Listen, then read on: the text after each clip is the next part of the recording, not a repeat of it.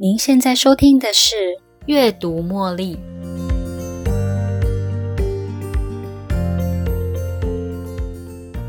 我相信有一句台词大家都有听过，就是“你呀，要多爱自己一点”。这么熟悉的台词啊，会在广告里或是朋友之间的对话，我们都听得到。甚至当你正在犹豫要不要去购买一件非常昂贵的东西的时候，店员也会马上补上这一句话哦，你要爱自己多一点。在以上的这些情境，你的解读会是什么呢？你会用什么样的方式来爱自己呢？本集节目将为大家介绍一本爱自己的书，书名是《让爱自己变成好习惯》，它的副标题是“简单却深刻的日日练习”，把自己当做一辈子的挚爱，给自己力量，克服逆境，活出奇迹人生。英文书名是 Love Yourself Like Your Life Depends on It，作者是卡马尔拉维坎特 （Kamal Ravikant）。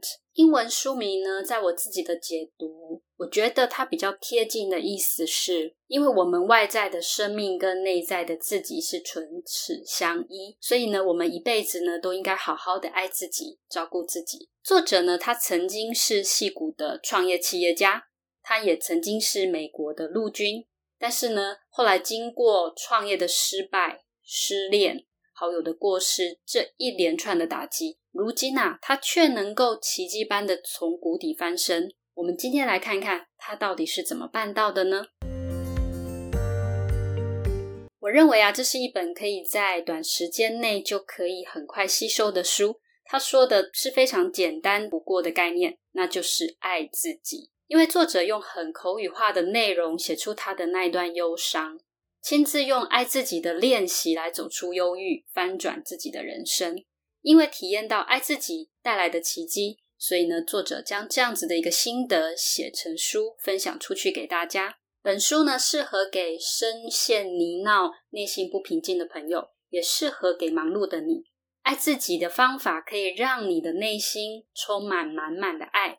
在一整天的忙碌过后，晚上还可以切换到家庭模式，将爱送给别人哦。接下来，我会依据书中的概念、作者的想法、练习心法，还有生活的应用来为大家做分享。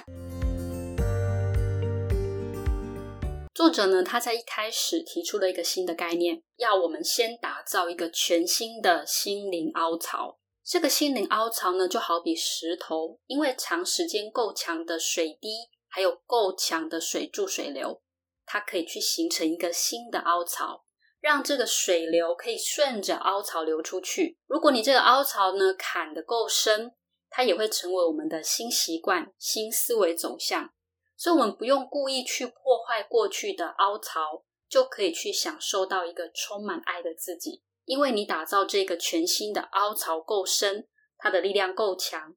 你的念头自然就会流到新的凹槽里，不去对抗脑海里面浮现的其他杂七杂八的念头，只关注唯一重要的事情，那就是爱自己。当你关注的次数越来越多，凹槽自然就会够深，然后我们的潜意识也才会导向自主运作到新的凹槽，打造新的习惯。重点是人的心智一次就只能保有一个念头。而一直带着情绪反反复复的想着某个念头，其实你就是一直在强化它，所以它又会回到你的身边，成为你的习惯。念头它会造就你这个人是谁，所以唯有自己才能救得了自己。作者他选择用爱自己，而不是喜欢自己或接纳自己，因为人的心智在原始的层次上都认得爱。所以，唯有爱才能有能力溜过潜意识，进入奇迹发生的地方。所以，当爱成为全心全意关注的焦点，你的身心才会主动的有所回应。因为爱跟生命的奇妙连接，所以当你爱自己的时候，爱也才会流向自己，奇迹也才会随之而来，人生也会回应更多的爱给你。当你得到满满的爱。你还可以将这些爱送出去给需要的人，但是你却不需要担心送出去的爱会因此而减少哦。因为当你持续爱自己，就会有源源不绝的爱流进来给你自己哦。唯有改变自己，练习爱自己，让自己充满了爱，才会得到更多爱哦。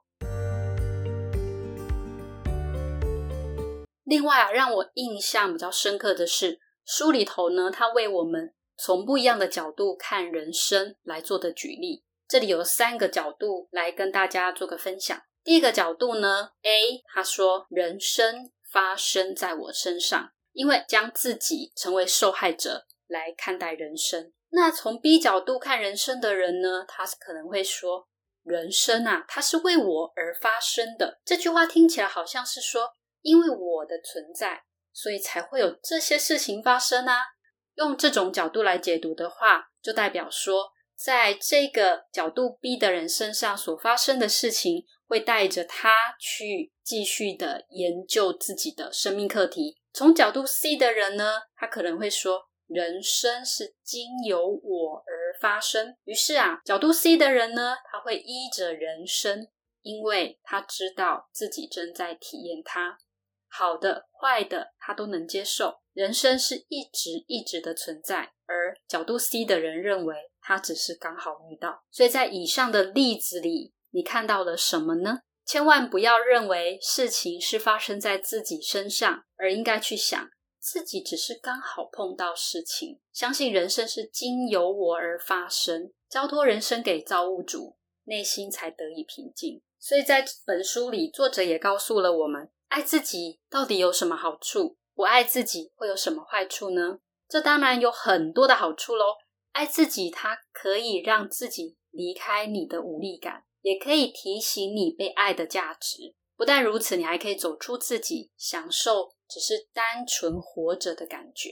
还有一个很神奇的是，你可以在跟更崇高的造物者连接。另外一个重要的是，当你心中有满满的爱，足够去送给每个人，你也可以送给那个童年的自己，那个没有安全感的孩子。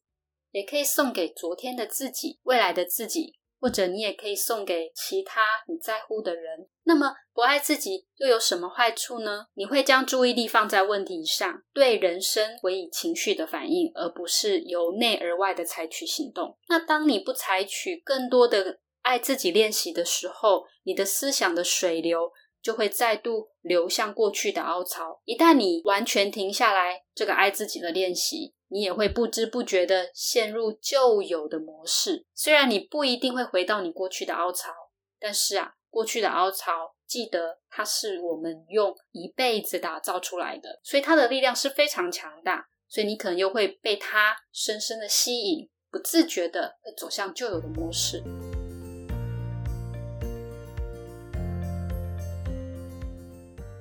这里有一些心得的分享，是经由作者他从痛苦中爬出来的领悟，加上一些自己的想法，也分享给大家。这几个原则跟方向：第一，面对痛苦不抵抗也不离开，你只管走向爱，感受爱，因为你怎么排拒是没用的，一定要专注在真实面上，千万不要活在你的幻想中。第二，气势的念头啊，是多么的甜美。能够这样子就了结一切的诱惑啊，这么的高。幸好作者也曾经站在另外一边，所以他可以去洞察全局。但是啊，一旦感到全身置于恶劣处境的诱惑，就会再度萌芽。用内心的光呢，来驱逐黑暗，让整个亮光照进来。因为黑暗是属于魔鬼的地盘，它并不属于活生生的人类。不要让魔鬼有机可乘。你就可以去远离负面的黑暗思想，记得要用静观呼吸的方式来照亮自己的内心，让自己的内心充满光的能量。要用内心强烈的光芒来驱逐黑暗。第三，只要全力以赴的爱自己，奇迹就会出现。当奇迹出现，只要心存感激，就能够让自己往上继续提升到更高的层次。反之啊。你也可以期待奇迹的到来，并且为此而心怀感激，然后你就会亲眼看着人生将整个奇迹送到你面前。第四，相信别人对自己的称赞。当你收到每一次的真诚赞美，都可以列入清单里。想想看，如果别人这么看你，你凭什么不这么看自己呢？第五，要快速的成长，就要找出你敬佩的人，找出对方能启发你的地方。然后模仿他。讲了这么多爱自己的好处，那么要怎么爱自己呢？首先呐，先解开自己过去的枷锁，先原谅自己，才能进行爱自己的四大练习法。作者提到的这四大练习法分别是：第一，心智循环法，练习只专注爱自己的念头；第二，静观法，练习让光进来；第三，照镜法，对着镜子练习专注爱自己；第四，提问法。练习提问重要的问题，这些练习主要的目的呀，是跟内在的自己产生更深刻的连结。而在这些的练习当中呢，随时都要加入十次的深呼吸。作者认为，内心平静才是强烈情绪的真实面貌哦，也才能够创造出和平跟爱。全神贯注的深呼吸会带来内心的平静。在这四大练习法当中呢，我认为提问法也很适合提醒，随时保持察觉。它适合呢用在跟人互动时啊，处理他人或自己的内心戏。提问法呢，它是借由问与答的方式来取得自己的选择权。首先呢，察觉什么是不利自己的习惯跟模式，然后你会很清楚的在你面前的会是两条路可以走。第一条。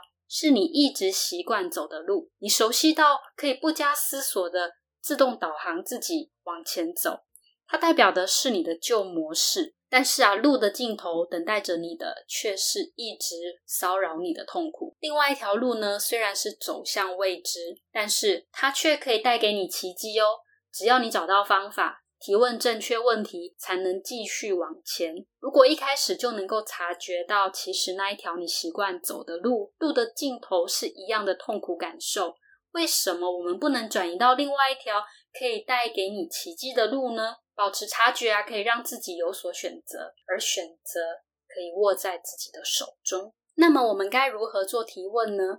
在一开始提出一个你认为最重要的问题，让你可以转移你的思绪。不会再处于自动驾驶的模式，然后回答自己的问题，寻找答案，有意识的做选择，转移到你想要的结果，给自己选择权，并且采取行动，不用去解决情绪，只要去回想，并且转移到你想要抵达的终点。例如啊，当你为了一件白天非常纠结、放不下的事，而到了半夜还一直上演内心戏、辗转难眠的时候。你可以在那个当下问自己：现在的我是处于光明中还是黑暗中呢？我自己的答案会是黑暗呢。于是，在你面前的两条路，第一条是继续待在黑暗中吧，自哀自怜，觉得怎么会有这样的事情发生在自己身上啊？第二条路呢，是知道自己刚好遇到这件事。所以你选择有意识的集中在爱自己的深呼吸，透过深呼吸给予自己满满的爱，因为你知道太阳明天一定会升起。我们盘旋在脑中的负面念头会存在潜意识里，习惯性的循环播放。不过这样的回路会将爱从你的身旁带开。当他人对我施加负面情绪时，我们的习惯做法是用负面的情绪来回敬他人。在这个时候，问自己：如果我真心爱自己，我会让自己经历到这些吗？我的答案是：当然不会啊！习惯性的走向那一条完全依着感觉走、想都不用想的路，真的太简单了。但是结局却是痛苦的哦！保持清醒吧。持之以恒的爱自己呢？我们可以将这些的练习落实在每日生活中。你可以制定一套爱自己的固定程序，例如啊，你可以固定在一大早起床、晚上睡前，或是在白天心思游走的时候练习。如果你正在经历困难的时期，你的程序要更加频繁哦，才可以让自己充满爱的能量。例如，你可以将原本的一天练习。一个十次呼吸法提升到一天练习两个十次呼吸法，还有哦，你也可以将爱自己的练习排入自己的行程里面，做练习的记录还有核对。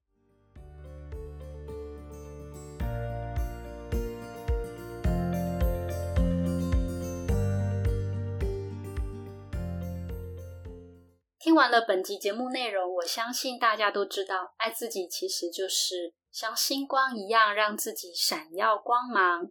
作者也提到，因为你存在，所以你必须发光。你可以为自己、为你爱的人、为你的信念发光。当你爱自己时，你自然而然的就会发光。从爱自己而获得满满的爱，我们才能够呈现出自己本来的面貌，不害怕、不恐惧，用自己的光持续的将光芒照亮给所需要的人。当我们有能力爱别人，身边的人也会变好。爱自己也能够从生命提升到另外一个层次。身边的人变好了，社会也会变好；身边的人变好了，社会也会变好，世界也会因爱而更美好。这就是作者说的为什么要先从爱自己做起的原因。所以，下次当你正在犹豫要不要购买奢侈品，要不要因为店员说你要爱自己多一点而开始动摇哦。你也可以在现场啊，用爱自己的方法来处理自己的内心小对话。我们不妨先提出一个你认为最重要的问题，让自己转移思绪，厘清自己真正要的原因是什么。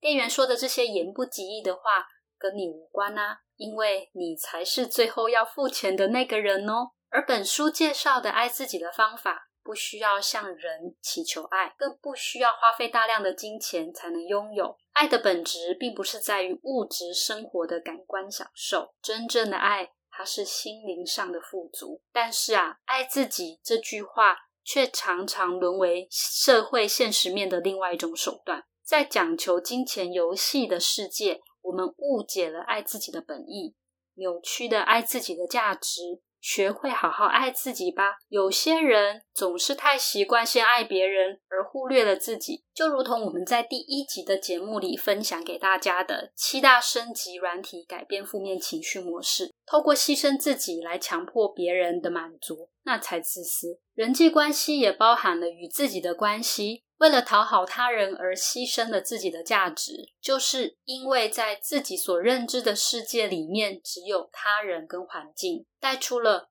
我自己不重要的讯息。无法好好爱自己的话，我们不会有足够的爱来送给别人。或许你认为你把你自己的爱送出去了，你为别人做很多事了，不过。你真心认为他人接收到的是你分享出来的爱吗？还是感觉到你的百般讨好跟强迫呢？我还蛮同意作者自救的做法，还有对自己负责的态度。毕竟念头跟情绪的操纵感都在自己的手里，谁都无法代替自己来操作。对我而言，单纯用爱自己做一切开始的源头，作为翻转生命的练习，恐怕撑不了多久。或许我对于原谅自己以及爱自己的立场并没有那么坚定，所以我可能又会回到作者说的随波逐流。因为当我承受到无法承担的伤痛的时候，我发现自己真的很难跨出去任何一步。所以我后来的方式是凭着上帝爱我，让我能够依着上帝的话语继续走下去，因为我知道他爱我。所以我也被原谅了，他也始终如一的一直陪伴着我。当我悲伤时，唯一能做的是来到上帝的面前，向他诉苦，并且祷告。另外有一件事十分重要哦，如果你现在正处于人生最难过的处境。却一直跨不出来。本书上分享的爱自己的方法，在你身上短时间尚未见到奇迹，也请你务必务必一定要对外向任何人求援。如同作者在书中提到的，只要爱自己，就会放下自尊，向外求援，因为你真的真的值得好好的活下去。节目的目的呢，是希望用不同的观点带您认识世界，帮助您超越自己。毕竟每个人看世界的角度不尽相同，你可以应用这些概念在生活上，只要是适合自己的方法都是好方法。我个人也不是任何领域的专家，只是单纯就我所看到的世界、读到的资讯，经由思考整理。体验后的心得分享。如果这些小秘诀应用在你们身上后，效果十分显著，我真心的替你们感到开心。经由你们的这些反馈，也将为这个节目带来更大的价值。套用作者的话，抓住每一刻爱自己的机会，也让我们一起超越自己，期待今天的自己比昨天更好。由衷希望这些资讯都能帮助得到你们，在前往不确定的未来前。充饱电后，继续往前走。如果有任何问题，也欢迎随时留言给我，期待您的分享。如果您喜欢今天的节目，邀请您在 Podcast 留下五星评论，订阅并分享这个频道给你的好友。你也可以用赞助的方式，用一杯咖啡的金额支持这个频道持续运作，为大家提供更多优质的内容。感谢您的收听，别忘了锁定每周一阅读茉莉的首播。我们下一期再见喽，拜拜。